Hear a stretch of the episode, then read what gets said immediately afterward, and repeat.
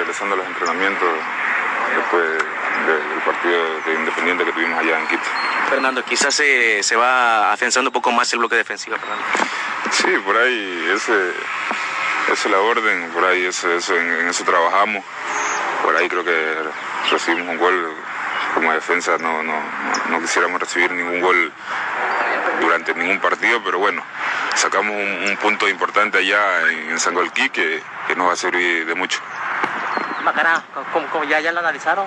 Sí, son, ahora si tú ves, todos los equipos están bien conformados, no, no, no, hay, equipo débil.